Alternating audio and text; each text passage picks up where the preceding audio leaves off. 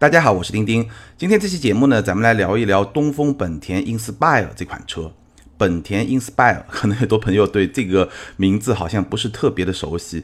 其实呢，就是本田品牌旗下的一款 B 级车。简单来说呢，你可以把 Inspire 理解为是雅阁的兄弟车型，只不过呢，雅阁是在广汽本田生产，Inspire 呢是在东风本田生产。那这两款车之间的关系呢，有点像是本田旗下，比如说缤智和 XRV。比如说冠道和 URV，比如说奥德赛和爱丽绅之间的关系差不多。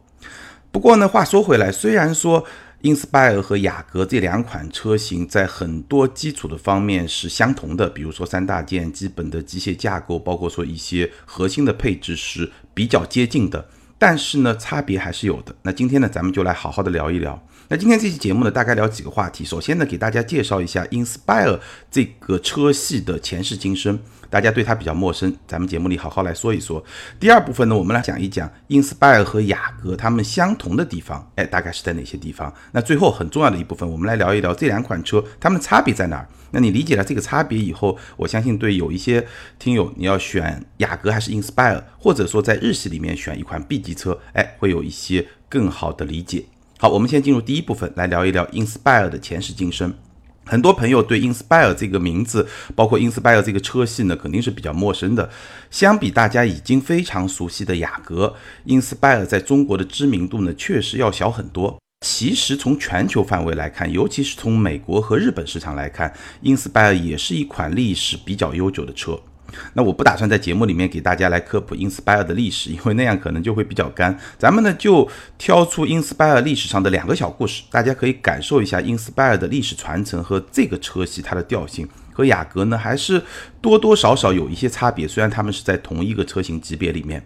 那第一个小故事呢，我们说第一代的 Inspire 呢其实是诞生在一九八九年。那这个时间点，其实了解日本历史的朋友应该是非常的熟悉，也是日本经济由盛马上就要转衰的这么一个转折点。当年第一代 Inspire 刚诞生的时候，它的名字就叫 Accord Inspire。Accord 什么意思？Accord 就是雅阁的英文嘛，雅阁就是 Accord。你看车尾那个标就是 Accord，Accord Inspire。所以呢，你最早的第一代的 Inspire 其实是可以把它看成是进一步来丰富。Accord 就雅阁家族的这么一款车型，不过呢，虽然名字叫 Accord Inspire，但其实当时的雅阁和 Inspire 是两款很不一样的车。或者，如果我们说从平台啊，从机械架构来说，这两款车是完全完全不一样的。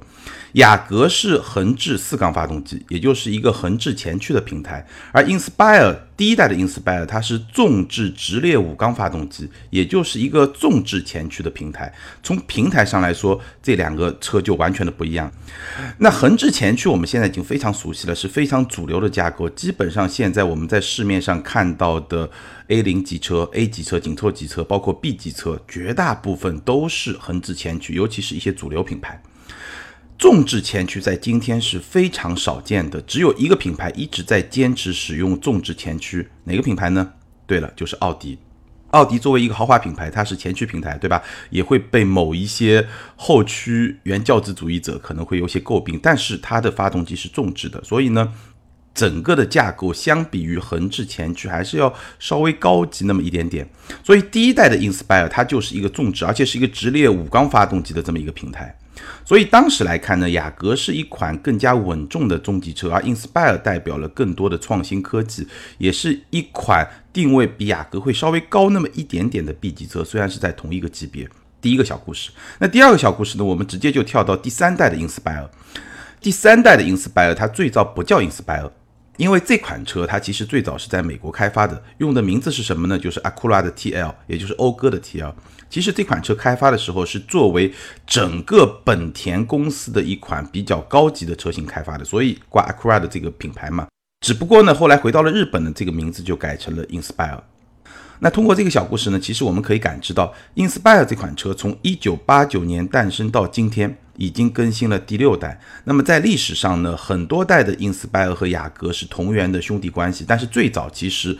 机械结构上关系没有那么的密切。那后来呢，更多的这两款车就是一个同源的兄弟关系。不过从产品定位来说呢，Inspire 常常会和技术创新、和旅行、和生活方式这样的概念联系在一起。包括你去看历代 Inspire 的广告画面啊，广告的这种创意啊，其实都会去强调创新、生活方式、旅行，就这样的一些概念，强调用户对商务需求和生活需求的双重满足。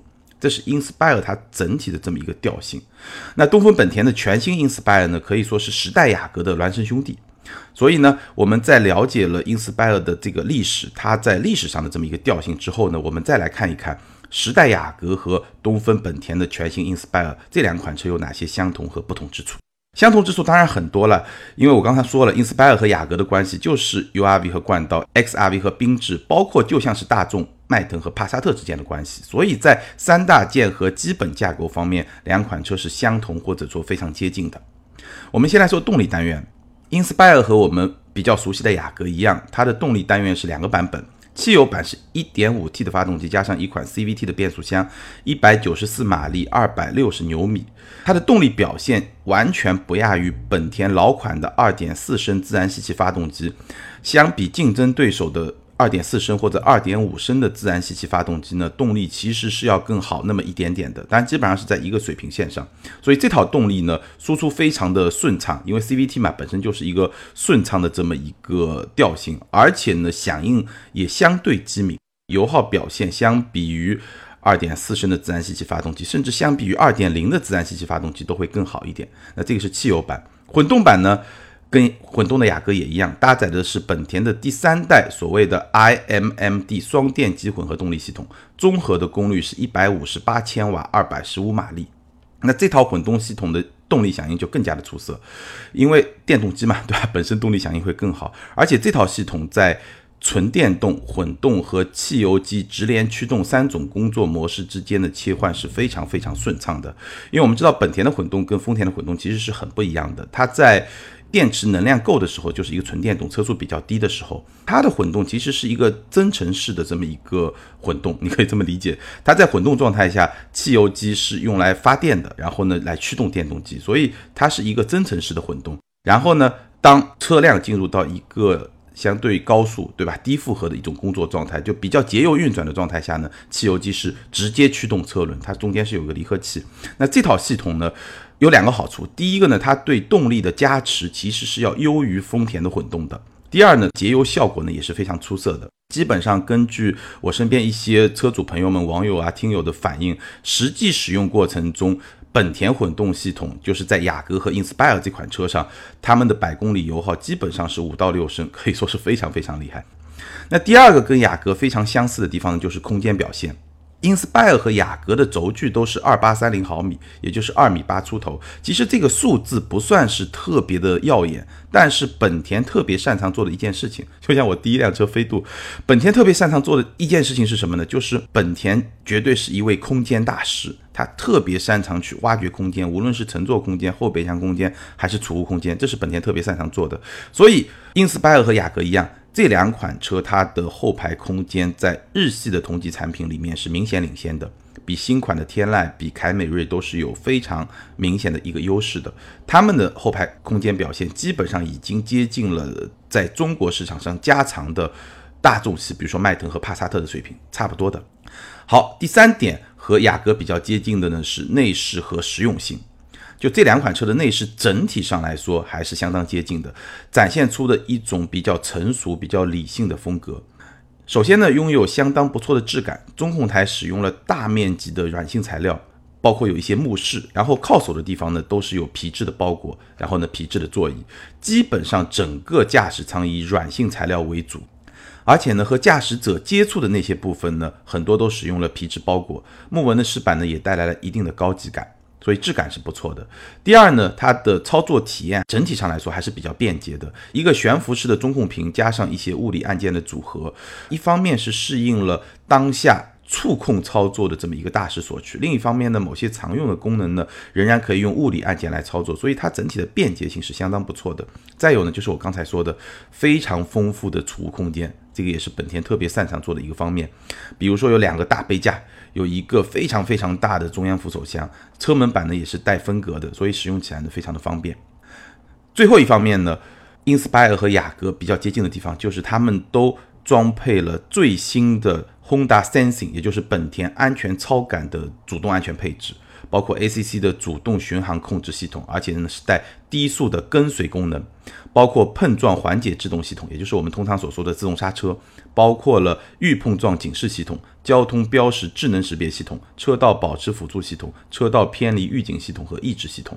所以呢，整套的主动安全配置还是相当高的。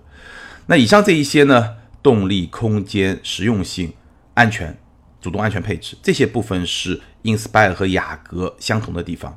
那不同的地方呢？其实主要表现在两方面。首先是外观设计，其次呢就是配置和价格。那我们分别来说一说。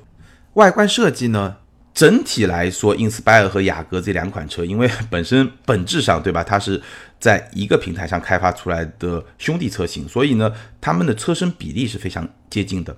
而且呢，都使用了轿跑风格的这么一个车顶的线条，都对商务和运动风格进行了某种平衡，这是相同之处。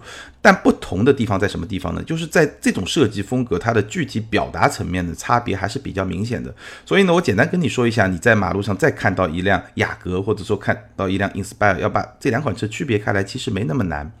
首先呢，车头，雅阁的运动特质主要表现在那个一体式的大嘴，就一体式的前格栅，非常的凶悍。这是表达了雅阁的这种年轻化和动感的特质。那 Inspire 呢？它的整个分离式的前脸会让人显得更加的稳重一点。那它的运动属性主要表现在哪些设计方面呢？主要是它的下方的进气口，进气口的设计会更加的动感，有点像某一些车型的这种运动套件那种感觉。然后在车尾呢，雅阁是一个 C 字形的尾灯，我们已经非常熟悉了，跟思域的尾灯有很高的相似性，所以很多朋友会戏称雅阁就是一个大号的思域。你在马路上看到，如果乍一眼看这个车尾，可能也会有这种感觉。那 Inspire 就不一样，Inspire 的尾灯是少了 C 下面那一杠，所以呢，它是有一点像 L 型这么一个造型，这个整体造型呢就会显得稍微的更加稳重一些。所以呢。你会发现这两款车它的整体的视觉观感是比较接近的，但是呢，细节的区隔也是比较明显的。相比之下呢，我是觉得 Inspire 的那种感觉是稳重中隐藏着一些动感，哎，你仔细去感知一下，会发现它隐含着一种力量。而雅阁的动感气息呢，会更加外露一些，就你一眼就能看得到，大概是这么一种差别。那 Inspire 和雅阁怎么选？我相信很多朋友可能还是会去比较一下配置，毕竟这两款车三大件完全是一样的，对吧？所以呢，我们就拿两个动力版本的顶配车型分别来帮大家对比一下。首先是 Inspire 260 Turbo 的顶配和雅阁260 Turbo 的顶配，动力系统都是一样的，对吧？那 Inspire 的价格是二十一万九千八，雅阁的价格是二十二万九千八，也就是说 Inspire 便宜一万块钱。相比之下，Inspire 的优势配置有哪些呢？悬架软硬调节、感应后备箱、主动闭合式的进气格栅、方向盘换挡。雅阁的优势配置呢是三百六十度的全景影像、车侧的盲区影像、倒车车侧的预警和前排座椅通风。比较下来呢，你会发现配置可以说是各有优劣。相对来说，Inspire 的优势配置呢会更加偏向驾驶，而雅阁的优势配置会更加偏向驾驶辅助。但是呢，考虑到 Inspire 它的价格要便宜一万，所以它的性价比还是会更高一些。那顺便说一句啊，虽然说这两款车的三大件都是一样的，但是呢，Inspire 的底盘是独立开发和调教的，所以无论是一点五 T 还是混动车型，它的高配版本是可以提供悬架软硬调节功能的。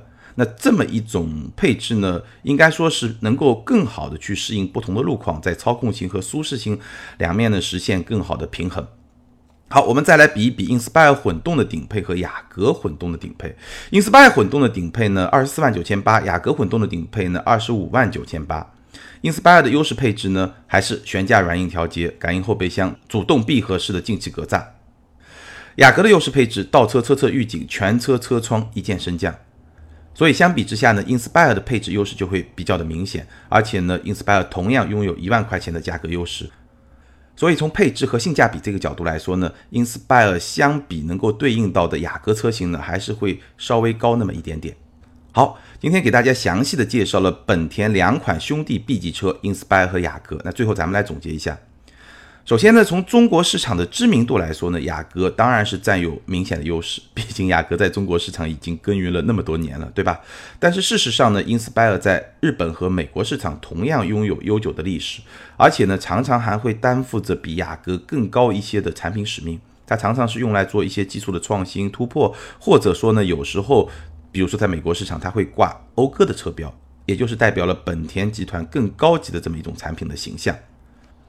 其次呢，就新款 Inspire 和雅阁而言，它们之间有非常多的相似之处，包括三大件，包括内饰的风格，包括非常出色的空间表现和相当丰富的主动安全配置。那这个当然都是在同一个平台和动力单元这么一个层面上呈现出来的这种相同之处。那么两款车之间的差异呢，主要是表现在外观设计的一些细节以及它们的配置上。但设计风格呢，仁者见仁，智者见智，对吧？你可以去看一看这两款车，你更喜欢哪一款？那配置水平呢？相比之下呢，Inspire 会稍微的高一些。